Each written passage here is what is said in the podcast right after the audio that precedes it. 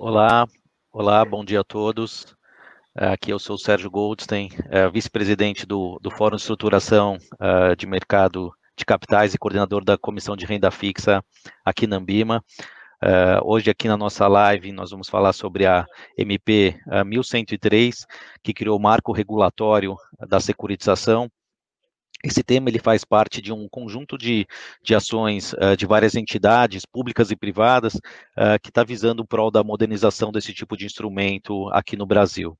Uh, nós aqui da Ambima acompanhamos de perto esse assunto, acompanhamos via o MK, que é um, que é um grupo de, de pessoas, também associações, entes públicos, entes privados, que estão fazendo algumas mudanças em legislações, etc., de forma a transformar, aperfeiçoar, trans, deixar o nosso mercado uh, financeiro, mercado de capitais, mais atualizado possível. Uh, o texto final da SMP que nós vamos discutir hoje, ela está bastante em linha com propostas que nós aqui na, na Ambima, que nós, no, nós sugerimos, uh, e nós também uh, sugerimos algumas emendas aí que já foram entregues à, à CNF para serem, para ser consideradas, tá? O nosso objetivo hoje é basicamente falar um pouco o que, vai mudar no mercado uh, de securitização uh, por conta dessa, dessa MP e quais os impactos aí no, no mercado de securitização que a MP vai, vai, vai trazer, que, que, tipo de segurança maior ela traz e que novidades ela traz, ela traz para a gente, tá? Uh, também vamos tirar as dúvidas aqui uh, do que o, o público que está assistindo essa, essa live tenha, tá? Então, uh, vocês podem enviar quaisquer dúvidas, aí tem um, tem um link que vocês podem usar e fiquem super à vontade para participar da forma que vocês, vocês preferirem, tá? eu queria começar aqui uh, agradecendo uh, os nossos convidados aqui, agradecendo os especialistas que vieram falar sobre, sobre isso aqui com a, com a gente hoje, dividir um pouco uh, os ensinamentos que, que eles têm. Então, fazendo uma breve apresentação, a gente tem aqui o, o Bruno Gomes, que é o superintendente de supervisão de securitização na CVM, então, ou seja, tem bastante experiência, lida bastante com isso aqui, é um, é um oráculo em, termo, em termo, termos de securitização. A Vitória de Sá, Vic, mais conhecida no mercado como Vic, é membro de, da Comissão de Securização uh, da Ambima, uh, analisou a, a MP e, e, propôs algumas emendas aqui junto, junto conosco, uh, e o Bruno Cerqueira, que é sócio do escritório Meyer Brown, e que também prestou bastante ajuda para a gente, também conhece a fundo aí esse tema, tá? Então, pessoal, sejam bem-vindos e obrigados por ter aceito aí o, o, o nosso convite da Ambima para participar aqui da live. Obrigado, Sérgio. Imagina, prazer em, pra, prazer em ter, em, em, em, em, ter vocês, tá? Uh, então aqui já, já, já vou começar chutando a bola aqui desde, desde logo. Uh, vou começar aqui para uh, você, Bruno, Bruno Gomes. Né? Temos dois Brunos aqui, vai ser o, o Bruno Gomes e o, e o Bruno Cerqueira. Uh, então, começar pelo, pelo, pelo Bruno Gomes. A, a, o, novo marco legal da, da, da securitização ele acaba unificando e sendo de aplicação geral, né? Então, ou seja, a gente está sempre muito acostumado a falar muito de securitização financeira, imobiliária, do agronegócio, e esse é um diploma que ele, de certa forma, ele junta junta toda a securitização, ele acaba sendo quase uh, um, pilar aí da, da securitização. Então, queria pedir para você, Bruno, que participou bastante aí uh, via CVM, dessa, dessa nova MP, qual é a tua visão dela, uh, como que ela surgiu, como a CVM enxerga as alterações trazidas por ela, e o que, que vai revolucionar no nosso mercado ter essa, essa MP quando ela for convertida em lei? Tá ótimo. Bom dia, bom dia a todos. É, bom, só para dar um, um, contexto, né? A, essa medida provisória, ela veio lá de 2000 e acho que a ideia foi a primeira proposta, né? De texto, ela começou em 2018, ainda no âmbito do antigo GTMK, que depois foi transformado, né? Deu continuidade, foi transformado no IMK. E a redação do MP, de fato, ela está muito em linha com a proposta é, trazida pelo mercado, até pela Ambima. É, então, acho que primeiro, né, já foi lá um, um, grande desafio conseguir uma vaguinha lá no, no, no, IMK, né, foram vários projetos e a securitização foi um dos projetos escolhidos, né, pelo, pela Secretaria de Política Econômica, que estava liderando lá o, o grupo do IMK, e já foi uma primeira vitória, quer dizer, a gente ter lá essa, essa norma, né, esse, essa atenção, esse foco para as normas de securitização, e a partir dali começou uma discussão, né, que vem desde 2018, alguns ajustes, mas o texto ele ficou bem alinhado com aquela proposta inicial. Então, acho que cabe aqui, acho que primeiro, né, um parabéns aí para todos os envolvidos. Uh, a Ambima participou ativamente, né, trouxe a primeira proposta, enfim, foram muitas discussões e a gente vinha caminhando, né, desde o final do ano passado, aí já com uma minuta já quase final lá junto à Secretaria de Política Econômica, a CVM também acompanhou de perto todo esse processo e a, é, a ideia era vir com um projeto de lei, mas acho que por opção né, da, da, do Ministério da Economia, né, junto à Presidência da República, veio via medida provisória, o que já trouxe aí também um benefício de cara para essa indústria. E desde o início, até antes da, da enfim, desde, do, do, desde que eu comecei né, nesse mundo de securitização, até antes da, da própria CVM, antes de eu entrar na CVM, eu sempre escutei né, do mercado de que faltava uma regra que permitisse securitização para qualquer tipo de lastro, não só para imobiliário do agronegócio. O imobiliário já tem lá o CRI, né, numa legislação mais antiga, né, em 2004, aí, 2000 a 11, a 11.076, agora não lembro se é 2004, 2006, mas veio a norma do CRA, veio o patrimônio separado também para o agronegócio e agora é, eu acho que depois de muitos anos, né, a, a indústria conseguiu o patrimônio separado para qualquer tipo de lastro. Então, esse certificado recebível que está ali na MP, ele pode ser usado para a área de educação, para lastro de saneamento, saúde, enfim, é, mercantil, qualquer tipo de negócio pode lastrear um certificado de recebível que vai ter ali a, o seu patrimônio separado, que é a blindagem em relação ao patrimônio próprio da companhia securitizadora. Isso é, é, muito semelhante ao patrimônio de afetação, né, na incorporação imobiliária, enfim, e outros nomes aí que a indústria costuma dar para esse tipo de patrimônio segregado.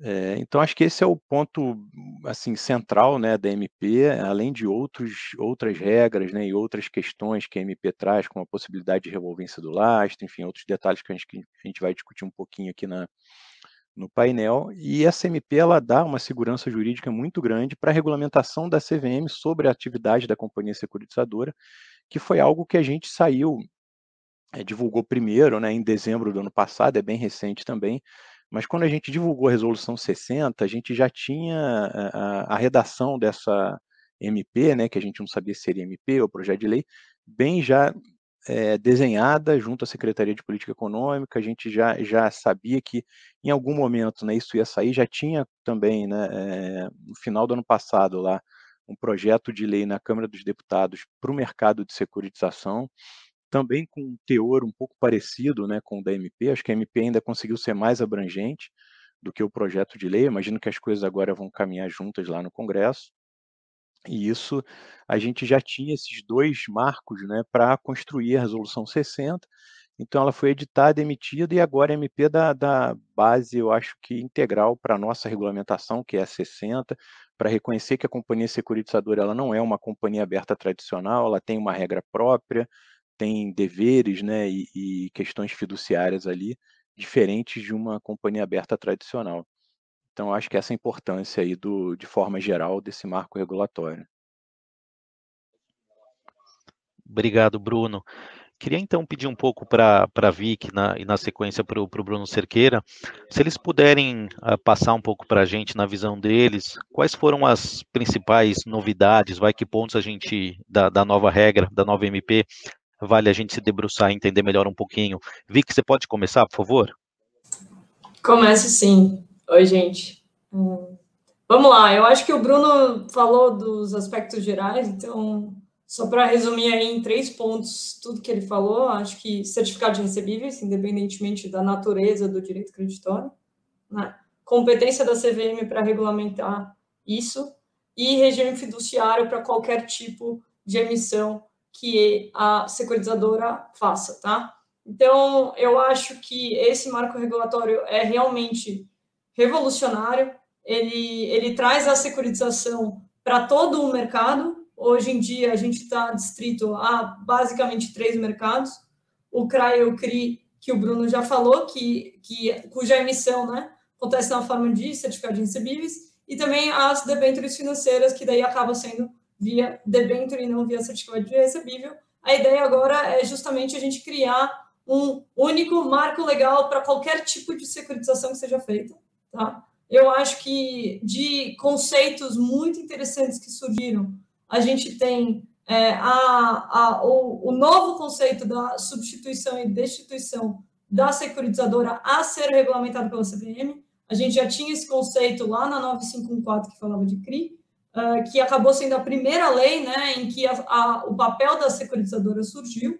Tá? Então, isso eu acho que vai mudar. A gente tem a possibilidade, agora vou ser um pouquinho mais técnica, tá? Mas em termos de certificado de recebível, o que, que você pode fazer dentro de uma securitização, tá? Hoje em dia, você pode ter, agora, né, com a MP, você vai poder ter tipos de remuneração diferentes. Então, a gente vai poder ter remuneração variável, a gente vai poder ter dólar, a gente vai poder ter prêmio. É, então, a gente tem mais possibilidades do que simplesmente um DI ou um IPCA, tá? É, a gente tem a possibilidade de ter um aditamento e criar novas séries dentro do próprio patrimônio, e você tem a revolvência que já existia para o CRA sendo aplicada a qualquer tipo de certificado. Então, você pode mudar os seus direitos creditórios que estão lá dentro da sua securitização, ou seja, um venceu, foi pago, você pode pegar esse dinheiro, em vez de pagar um investidor, comprar outro crédito, tá? E é, em termos de regime fiduciário, qual que é a parte mais legal? Que ele vale não só para certificado de recebíveis, mas também para outros títulos de securitização. Então, o que, que essa norma trouxe de, de conceito que não existia? O que, que é uma securitização?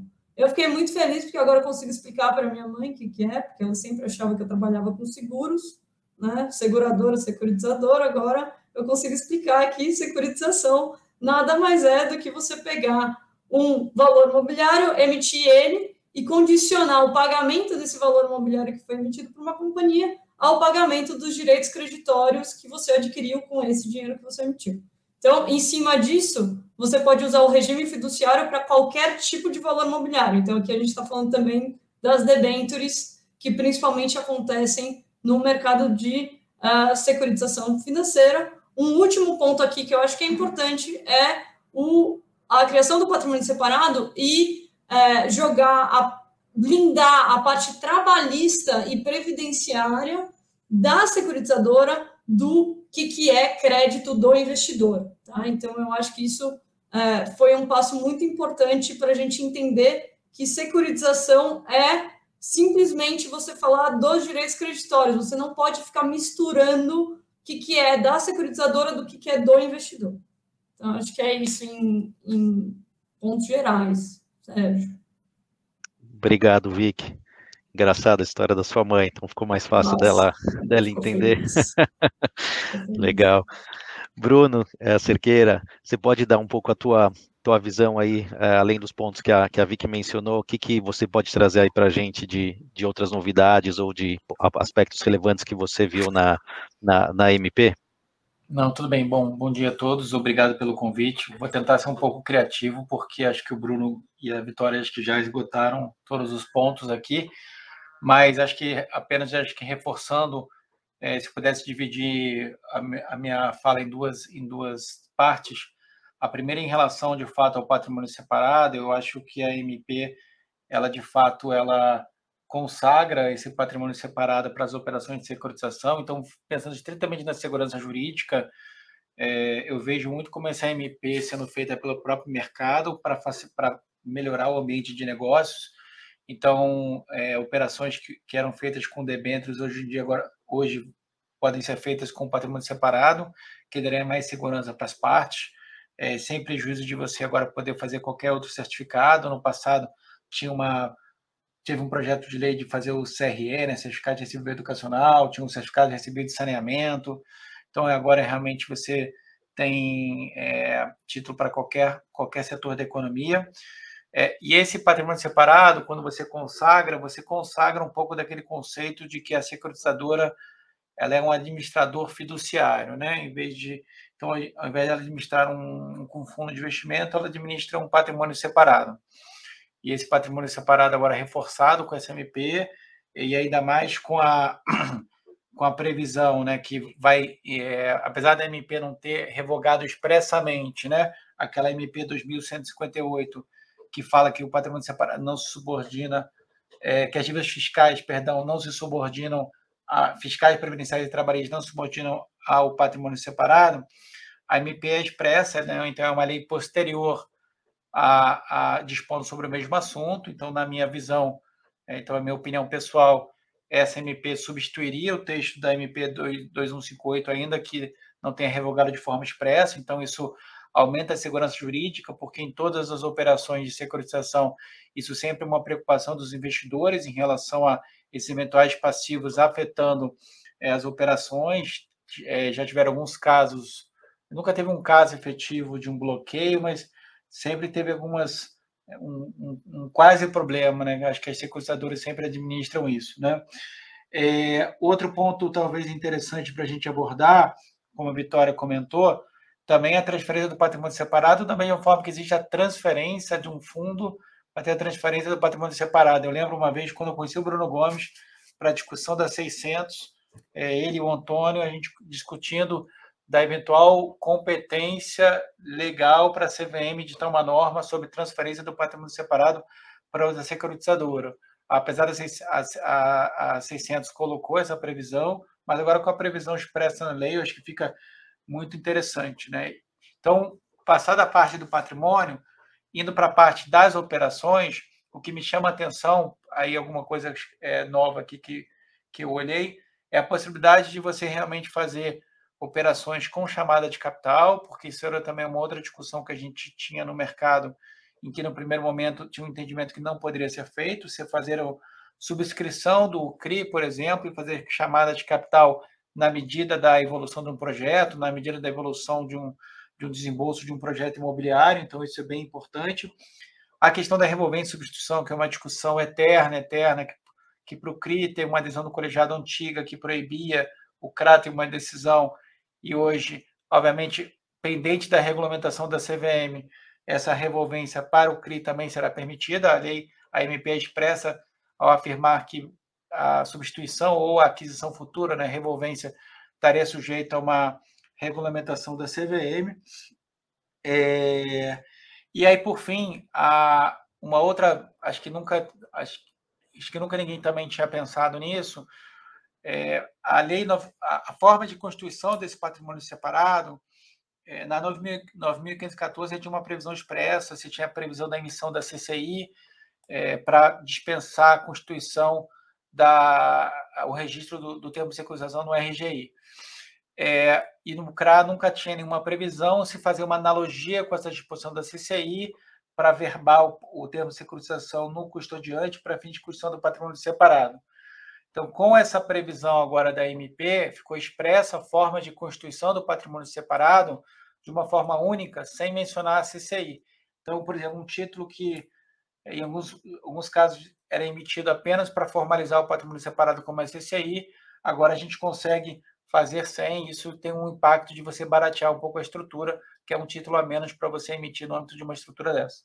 Então, acho que só para não ser repetitivo em relação a tudo que foi feito, Acho que essas são as minhas considerações iniciais. Obrigado, Bruno. Obrigado pelos seus pontos. Queria voltar agora para o Bruno Gomes. Uh, te ouvir um pouco também sobre a visão da, da CVM sobre a relevância uh, e a evolução que as securitadoras estão ganhando, né? Então, ou seja, se a gente pensar aí nos últimos poucos anos, uh, a gente viu a resolução 60 saindo, né? Que de certa forma ela, ela regra as securitadoras pela, pela primeira vez. Então, um ente tão relevante aí no nosso, no nosso mercado, finalmente ganhando aí a, a, a preponderância que, que já deveria uh, ter tido. Então, queria ver a, a visão da CVM uh, indo para frente sobre essa evolução e essa, e essa relevância, e se na sua visão aí, pelos termos da, da, da MP, tal qual ela saiu, ou com algumas emendas, o que, que você acha que precisaria mudar, ou se é que alguma coisa precisaria mudar na própria resolução 60 que, que, que a gente acabou de, de, de trabalhar junto aqui, junto, Ambima, Ambima CVM e resto do mercado? Bom, o, essa evolução né, da, da, da regulamentação sobre as securitizadoras, da importância da securitizadora, a gente aqui, pelo menos dentro da CVM, né, a gente já vem há algum tempo entendendo que a securitizadora ela, ela deveria ter um tratamento diferenciado. Isso ficou muito nítido quando a gente trabalhou na norma do CRA, na instrução 600, até que o Bruno comentou, a gente fez uma visita na época para o Bruno também, né? Fez uma conversa bem, bem interessante com ele lá. Na época eu estava na área de normas, eu pude participar dessa da elaboração da instrução 600. E na, nesse processo de elaboração ficou claro que a securitizadora não era uma companhia aberta tradicional, ela tinha muito de um é, administrador fiduciário de recursos, né, como administrador de fundo, dado que o CRI, o CRA e agora os outros certificados recebíveis que contam com patrimônio separado, eles têm um prazo longo de duração, a securitizadora tem um papel ali administrativo, né, e de gestão daqueles recursos muito grande, muito importante, de cobrança, de direcionamento dos recursos para o investidor, de aplicação daqueles recursos enquanto eles não são direcionados para o investidor. Então tem ali um papel de gestão e, e no CRA também a questão da revolvência, é, ela dá essa discricionariedade para a securitizadora, né? aplicar aqueles recursos e enquanto isso olha e pesquisa e compra um outro lastro, ainda que tenha critérios de elegibilidade bem definidos no termo de securitização, mas em algum momento ali a emissão ela fica sem o direito creditório e aquele direito creditório entra né, em algum determinado prazo. É, e todo esse papel, essa dinâmica é, é da companhia securitizadora, então isso a gente viu lá atrás, essa importância. Ah, a CVM já tinha aqui, né, do nosso lado, aqui a gente já tinha criado uma gerência né, mais focada em securitização, que era a gerência de investimentos estruturados, que ficava debaixo da superintendência de fundos, né, que é assim, a superintendência de, de supervisão de investidores institucionais. E essa essa diferenciação ali já foi percebida, criou-se uma gerência específica para a securitização. Na época, fundo imobiliário, FIP, né, outros produtos foram separados para uma, uma, uma, outra gerência, que era a DELIP, né, Divisão de, de Fundos Listados e Participações, ainda debaixo do guarda-chuva da SIM, e, e, e, percebendo essa importância, esse aumento né, da, da, das operações de securitização, a necessidade de ter uma nova regra. Então, em 2020, a CVM editou a, a, a audiência pública, né, divulgou a audiência pública do que seria a Resolução 60, já reconhecendo esse papel diferenciado da companhia securitizadora. Em 2021, a CVM conseguiu criar uma superintendência separada para a securitização. Isso já era um projeto antigo também da CVM, tá? que nasceu também lá é, em 2015, 14, 15, quando a gente começou a discutir também a, a norma do CRA, né, a Instituição 600, a perceber que era um mercado realmente muito diferente. E, e aí, aí, foi criada a Superintendência de Securitização em, no iníciozinho de 2021, então a gente está fazendo um ano agora de, de existência, e já na sequência a CVM finalizou os trabalhos de audiência pública e editou a Resolução 60, também é, em 2021, dia 23 de dezembro.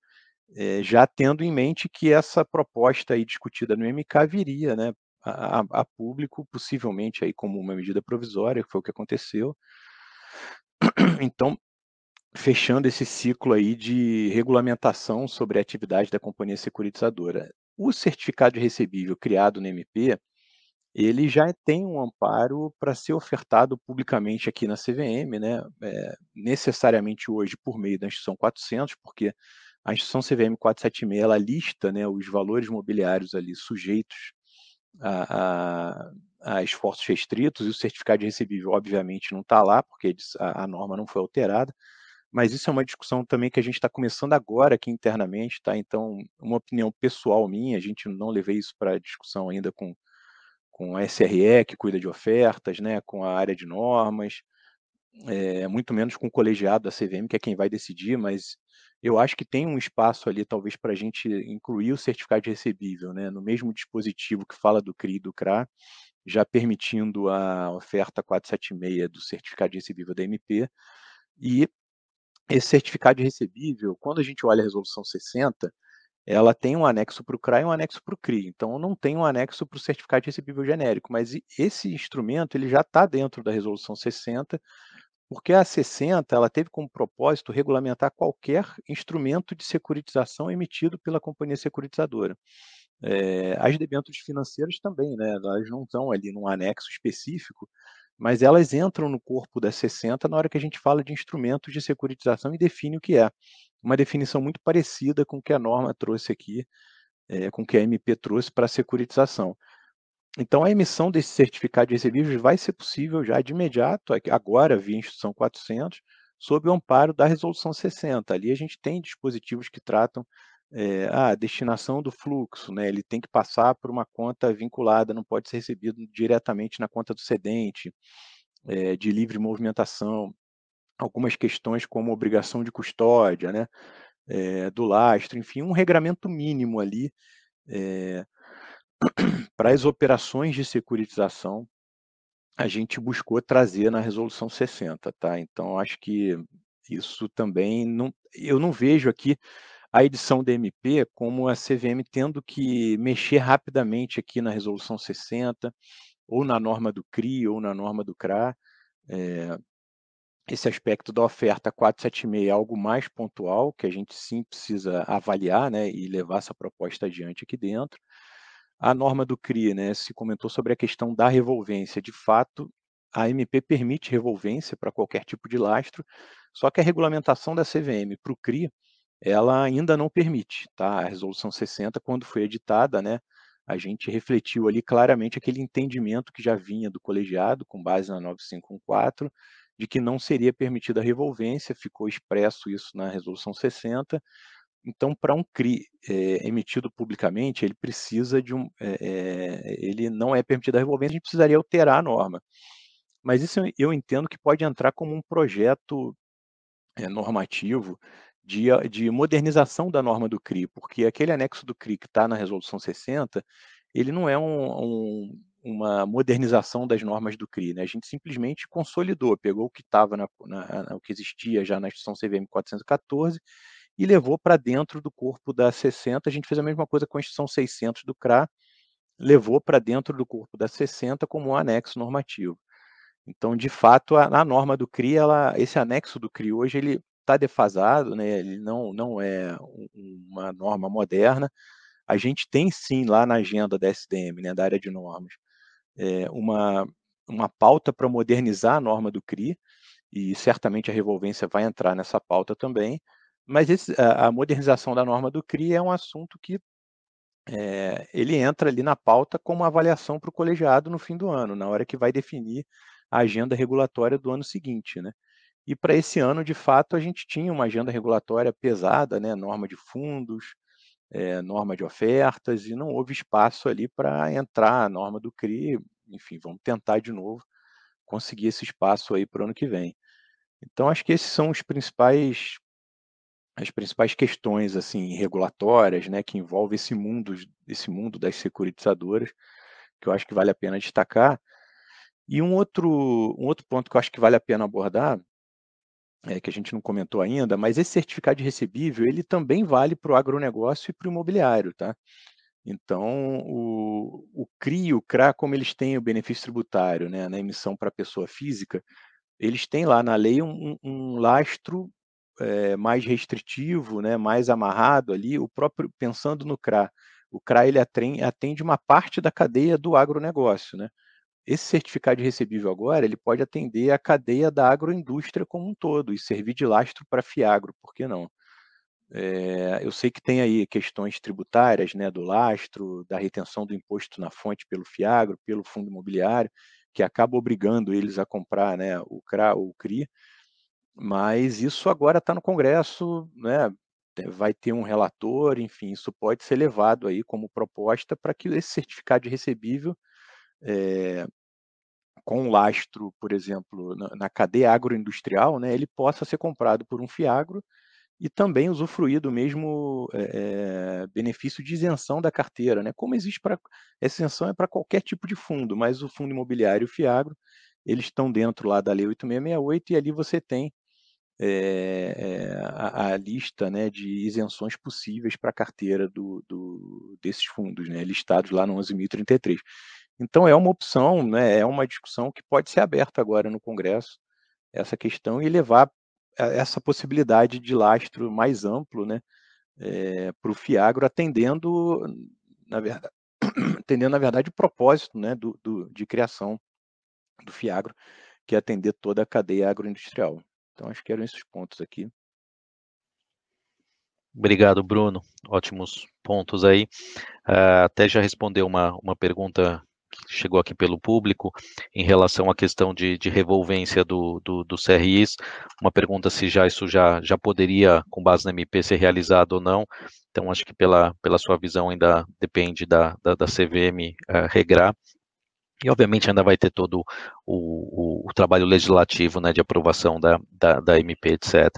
Eu queria agora passar um pouco para a Vicky, uh, para ouvir dela uh, um pouco do, do, do, que foi, do, do, que foram os pontos abordados aí pela, pela Ambima e pelo teu conhecimento de mercado também, em relação a, a, a emendas que a gente, tanto Ambima uh, quanto outros agentes sugeriram aí para o texto do MP, tá? Então, se você puder dar um, dar, dar um geral para a gente sobre, sobre isso, uh, e, e sei que a gente falou um pouco também de, de, de blockchain nesse, nesses, né, nesses, nesses pedidos aí de, de alterações, uma pergunta aqui que talvez você poderia juntar as duas coisas na tua resposta, que a gente recebeu também, é qual seria o impacto do MP para os prestadores de serviços de, de, de custódia e, e, escrituração, tá? Então, se você puder juntar isso aí também no, nos seus comentários, eu, eu te agradeço, tá?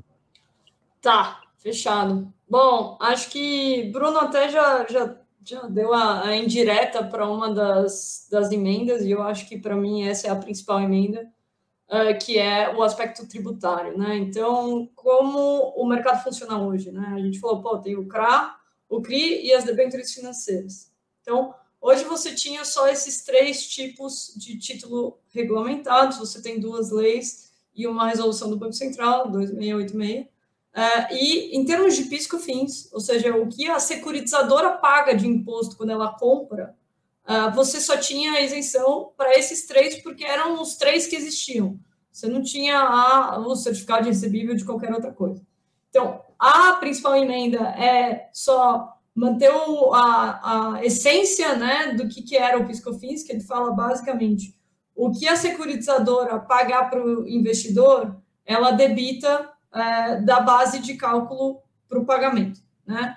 O que, que acontece hoje na prática fica zero a zero, né? Se você olhar a CRA e CRI, tudo que a securitizadora recebe, ela repassa para o investidor, então você não tem uh, nenhuma receita ali, tá? Uh, então, essa para mim é a principal emenda, é uma emenda para deixar claro que qualquer tipo de certificado de recebível deveria adotar essa lógica.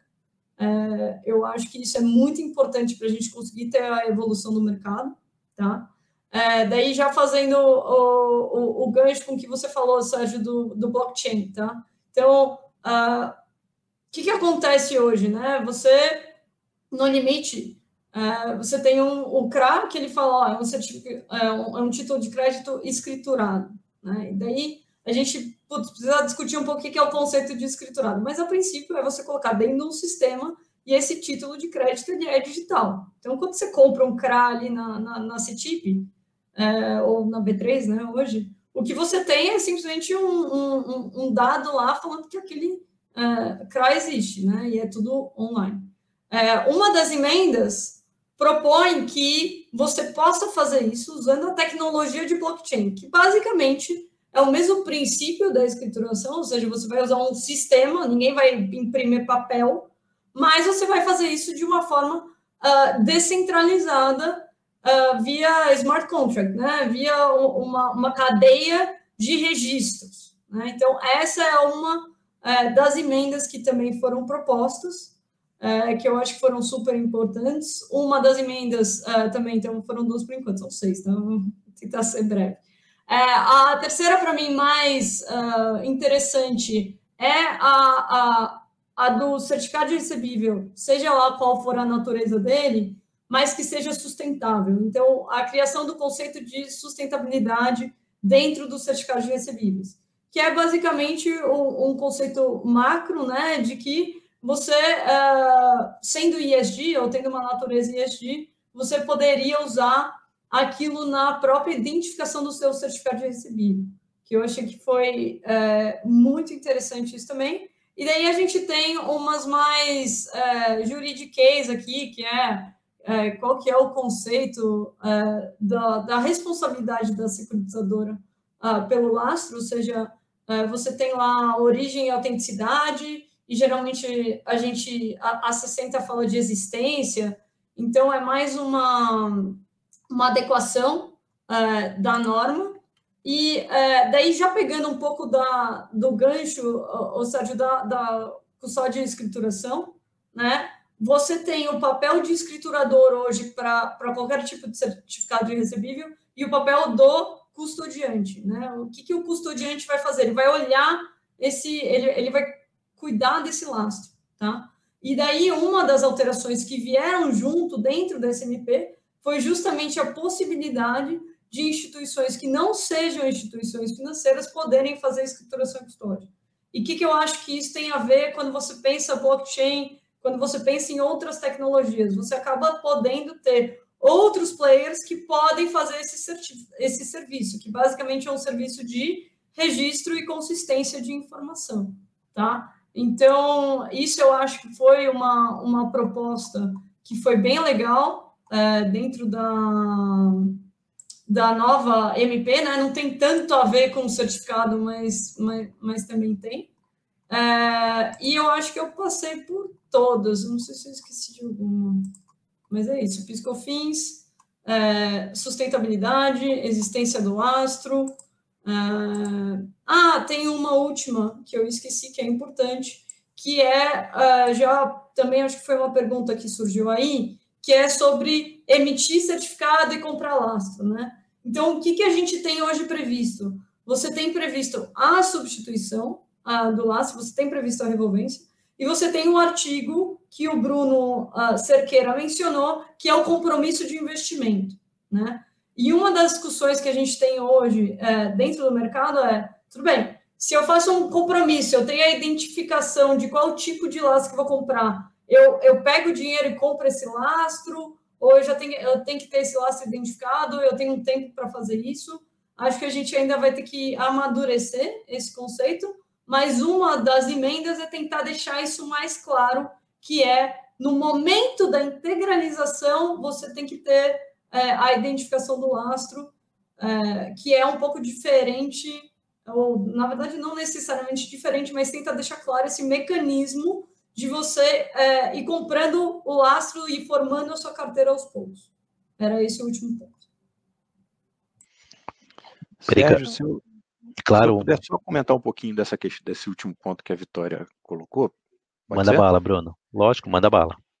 O, esse, essa questão, de fato, tinha lá na proposta, né, em discussão no MK, essa possibilidade de emitir, é, tinha lá um dispositivo, né, que depois ele foi retirado, até por um, uma discussão nossa aqui, junto com a Secretaria de Política Econômica, o entendimento que a gente tinha de que não era possível, o dispositivo ele, ele, ele era o seguinte, ele previa que seria possível uma emissão com base em critérios de elegibilidade. Então, o termo de securitização ele traria critério de elegibilidade, é, o dinheiro ia entrar para a securitizadora, né, no patrimônio separado, e a securitizadora ia começar a adquirir recebíveis com base naqueles critérios de elegibilidade.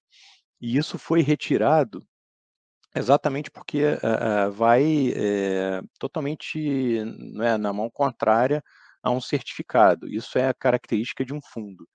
É, então, para a gente aqui, é, a questão da integralização e subscrição, ela está muito voltada ao momento em que a securitizadora vai pagar pelo lastro. Mas, como sendo um certificado, na emissão, o lastro ele já está carimbado ali, né? Até a própria MP já, já diz isso, quer dizer, a emissão ela já tem que ter um lastro por trás. Então, ainda que você tenha a dinâmica de subscrição e integralização, isso vai afetar o momento em que você vai, a securitizadora vai pagar o lastro, ou seja, ela emite um termo de securitização, aquele lastro já está lá, é, lastreando a operação. Eu entendo que aquele lastro ele já deveria ser de aquisição da companhia securitizadora, só que fica pendente o pagamento. A companhia securitizadora adquiriu, mas não pagou, vai pagar a prazo, então a, partir do momento em que ela vai tendo que pagar aquele lastro, o, o investidor vai integralizando o certificado. Então, acho que essa é a dinâmica que funciona aqui nesse, nesse mundo, tá? Mas, de fato, aquela, aquela previsão lá de emissão sem o lastro, né, para depois compor o lastro, isso ficou de fora propositalmente, assim, eu acho que o texto da MP ele eh, amarrou bem a questão da existência do lastro no momento inicial. Obrigado, Bruno. Queria ouvir agora um pouco uh, você, Bruno, Bruno Cerqueira. Uh, acho que não sobrou muito para falar, mas se você enxerga ainda algum outro benefício uh, na publicação da, da nova MP, e até aproveitando, uh, o, o, Bruno Gomes falou disso, a Vicky falou disso, e tem uma pergunta aqui uh, que liga um pouco essa questão uh, da subscrição de, de certificados de recebíveis antes de você ter o, o, o, lastro mesmo, né? Que, são, que é o ponto que o, que o, que o Bruno Gomes falou e a Vicky também. se esse aspecto da mudança não pode fazer com que não, não pode criar aí uma, uma classe que vai acabar substituindo os FDICs, né? Então, ou seja, que a securitização via, via certificado substitua aí os FDICs. Então, se puder também tocar nesse aspecto, assim, o que, que você acha que continua diferenciando o FDIC do certificado de recebíveis e como esses mercados vão, vão se conversar? Acho que seria interessante também ouvir tua perspectiva sobre, sobre isso. Não, tudo bem. É, bom, é, primeiro, que eu acho que com a MP você consegue transformar é, qualquer coisa num ativo financeiro.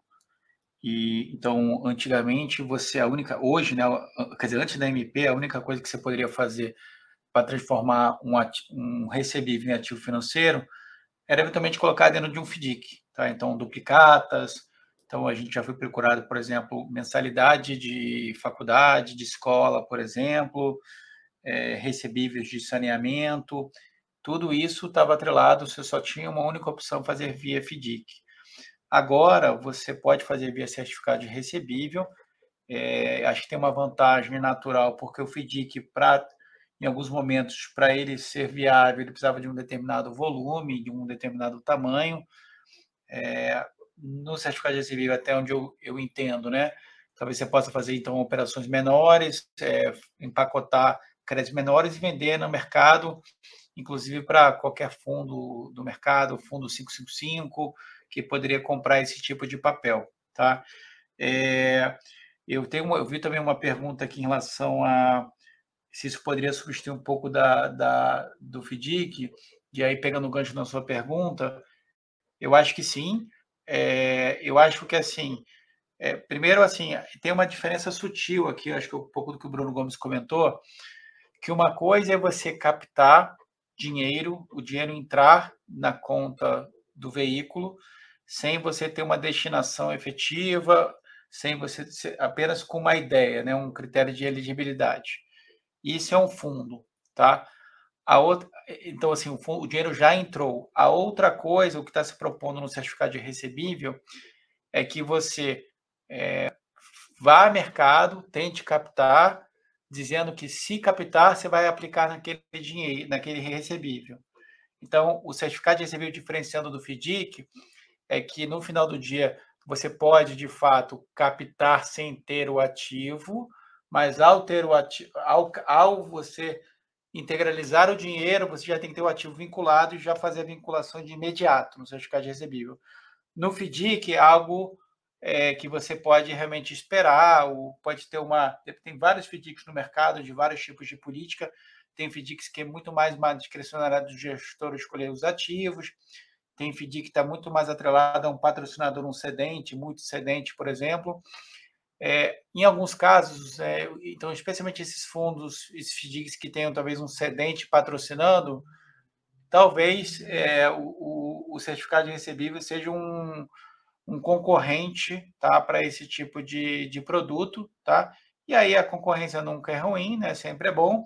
E aí, obviamente, vai criar um desafio para a CVM é, para evitar um pouco da arbitragem regulatória, né? porque se você avaliar é, a norma de FDIC, é uma norma teoricamente mais antiga, né? Está ainda objeto de audiência pública, né? No âmbito da revisão de todas as normas de fundo. É, e, a, e a, teoricamente a certificado de recebível é mais nova, né? Porque teve a 600 incorporada na 60, então ela tem ela tem regras mais claras. Então hoje é, diria que eu tenho talvez eu tenha um, regras mais claras e, e é, para fazer certificado de recebível do que FDIC, tá? que seria uma vantagem inicial né, em relação aos FDICs. Então, de fato, assim, se enxergo uma potencial concorrência e essa diferença é sutil, tá? Como eu não sei se ficou claro, é em relação, acho que o momento que o dinheiro pinga, o que, que você faz? Né? O FDIC você pode deixar ele guardado, no de recebível você tem que, de fato, aplicar naquele recebível indicado no, no termo de securitização. É, o, o Bruno tem razão, Sérgio, é, nesse aspecto, quer dizer, de fato, sim, vai ter uma concorrência grande com os FDICs. Uh, essa arbitragem regulatória também, ela, ela acaba existindo, né? A gente não tinha o certificado de recebível, né? Com esse escopo tão amplo, a gente tinha o CRA e o CRI que tinham restrições, tem restrições grandes, né? De lastro e de amarração e de forma de estruturação que acabam também pesando né, na, na, estrutura regulatória desses dois certificados, do CRA e do CRI. E com esse certificado mais amplo, de fato, tem sim. É, hoje a gente tem duas regulamentações distintas para operações de securitização com um núcleo comum. Tá? A 60 ela já trouxe um núcleo comum ali, é, mínimo né, de regulamentação que a gente tem dentro do FDIC para a norma de instrumentos de securitização.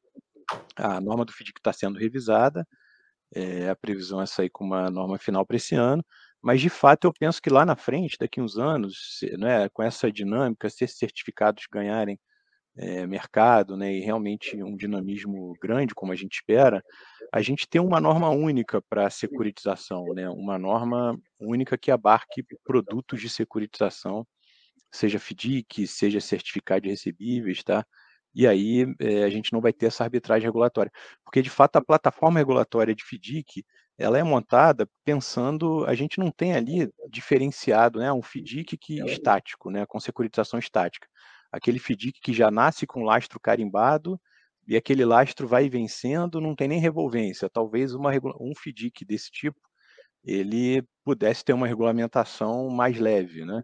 Mas a norma ela não diferencia isso. A nossa regulamentação para FDIC ela prevê que o, o FDIC é aquele FDIC que pode fazer de tudo, que o dinheiro vai entrar e o gestor ele vai ter a discricionariedade ali na compra do direito creditório, né? Então, de fato, é uma regulamentação mais pesada pensando nesse nesse extremo de FDIC, tá? Mas eu acho que as coisas vão evoluindo e sem dúvida a regulamentação vai evoluir também. Obrigado, para os dois Brunos aqui pela, pela resposta. É, aqui a gente tem uma pergunta aqui da, da audiência que eu acho ela bastante interessante, que é em relação à LGPD, né, a, a Lei Geral de, de, Proteção de Dados, e, e, e como ela vai falar uh, com aquela questão uh, do, da divulgação dos devedores, etc. Então, talvez, uh, Bruno Gomes, você seja o, o ideal aqui para responder. Não sei se vocês já conseguiram pensar nisso um pouco, mas como você acha que a, que a MP e a, e a forma da própria resolução da 60, muitas vezes, que elas conversam aí com, a, com, a, com as necessidades aí de, de, de descrição exigidas pela, pela LGPD? É, então, Sérgio, de fato a gente não, não se deparou ainda com essa questão aqui dentro, tá? Depois até passo a palavra aí para o Bruno Cerqueira, ver a opinião dele sobre isso.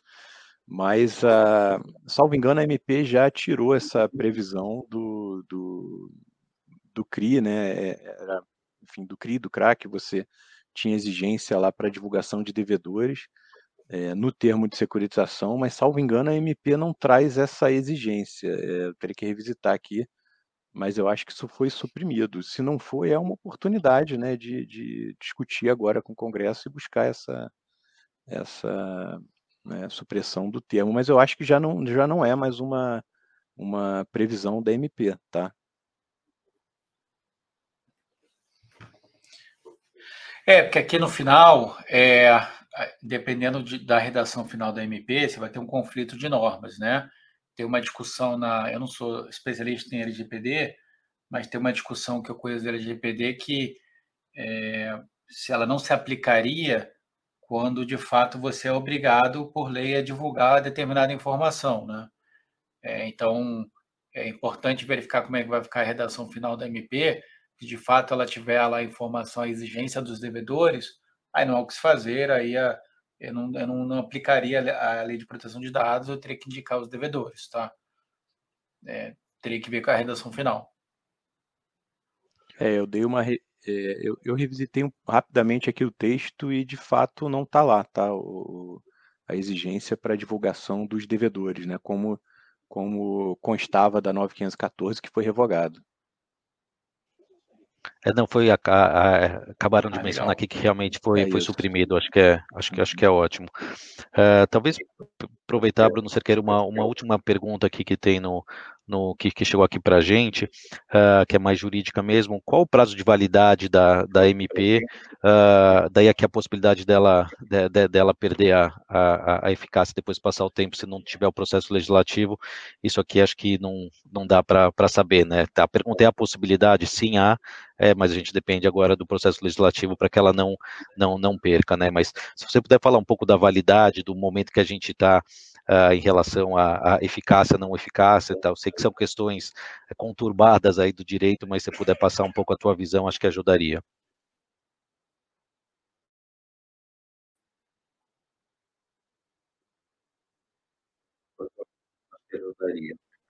Não, então, a gente não está te ouvindo. A gente não tá te...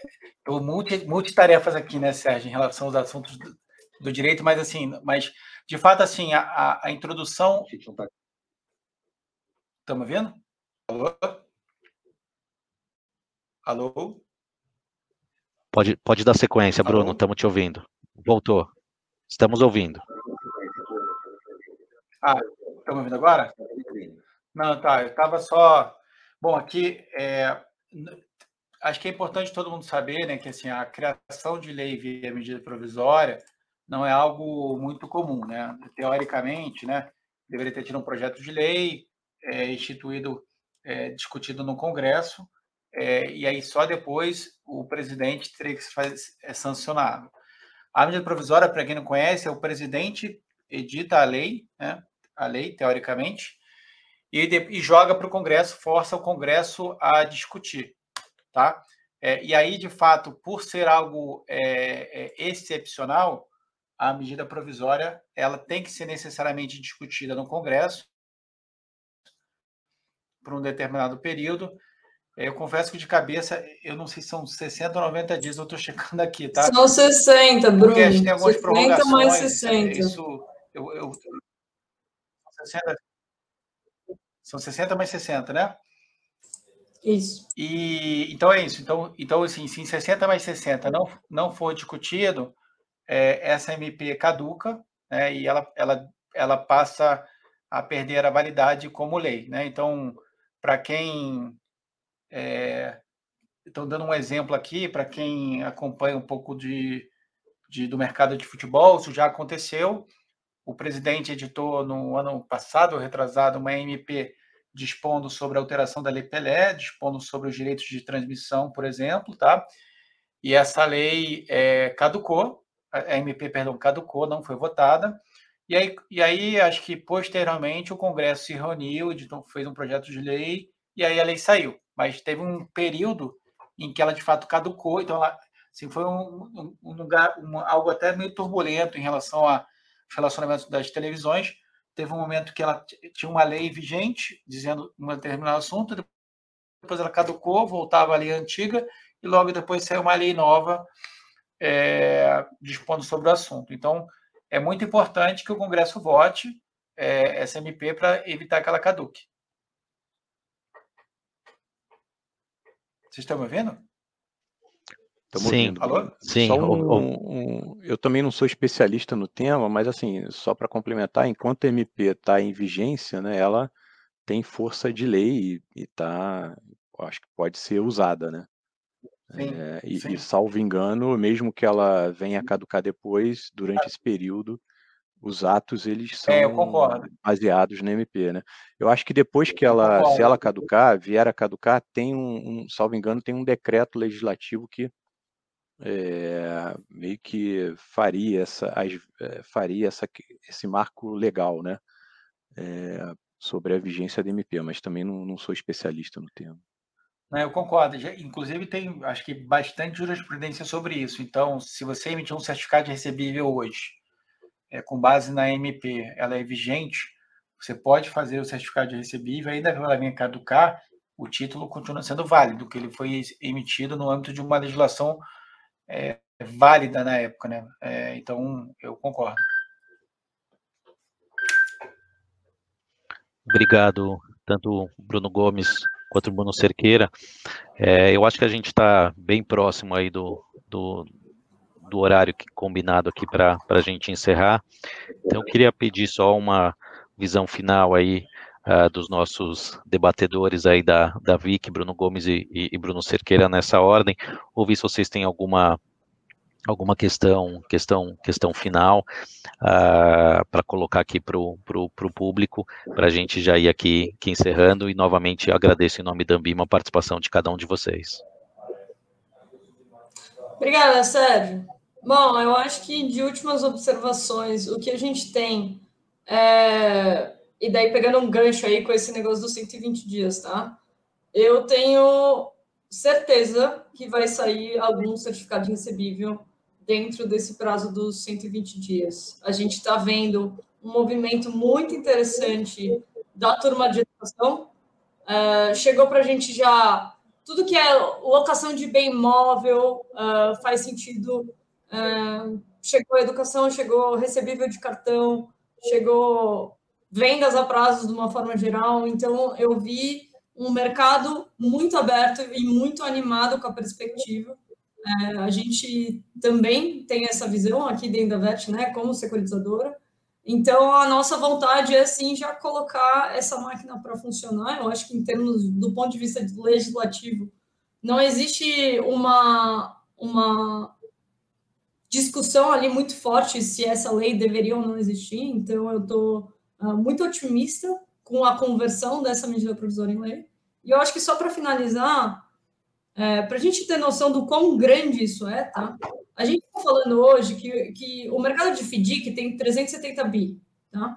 Se você soma o CRA e o CRI hoje, ele tem mais ou menos a metade, tá? Do mercado de FDIC. Então, só dois tipos de título já tem metade do mercado de FDIC inteiro. Eu acho que a partir do momento que a gente inclui qualquer tipo de recebível, a gente está falando de um mercado de 500 bilhões. Então, que, na verdade, a própria securitização, como é feita lá fora, é muito mais próximo a esse novo marco legal da securitização do que a fundos. Então, a gente acha que isso realmente vai virar a, a página dentro do mercado de capitais.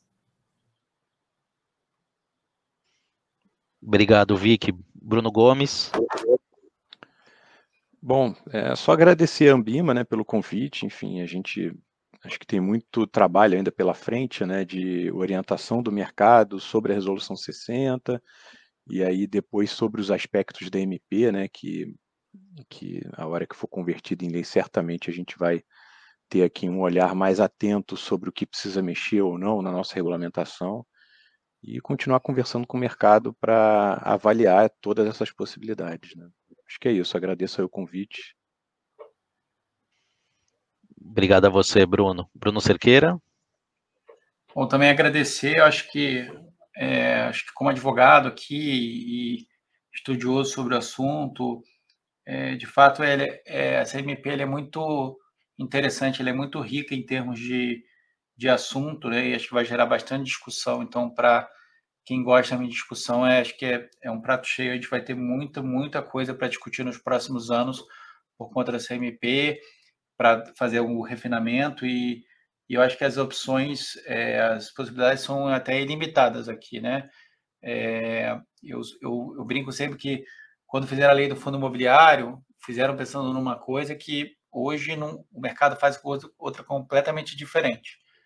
Então, eu imagino que o certificado de recebível também pode ser, a gente pode estar abrindo uma porta de um mercado que a gente nem, nem esteja imaginando que exista é, por conta da SMP. Então, até dou os parabéns aí pra, pela iniciativa de, é, é, da instituição da SMP.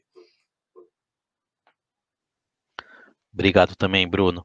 Então, bom, pessoal, acho que caminhando aqui para encerrar, queria agradecer novamente uh, os participantes e agradecer uh, a audiência, mencionar que uh, a gente vai colocar aqui na, na caixa de comentários uh, o link para a MP que foi, que foi discutida aqui e também pedir para que vocês continuem acompanhando as novidades sobre esse assunto uh, no Workplace e nos demais canais de comunicação da, da associação aqui da, da, da Ambima, tá? Essa live ela vai ficar no, no, no Working Place e na sequência a gente coloca ela no, no, no YouTube. Então, novamente, obrigado aos participantes, obrigado à, à, à audiência e obrigado a todos que participaram. Foi um prazer, boa tarde e até a próxima.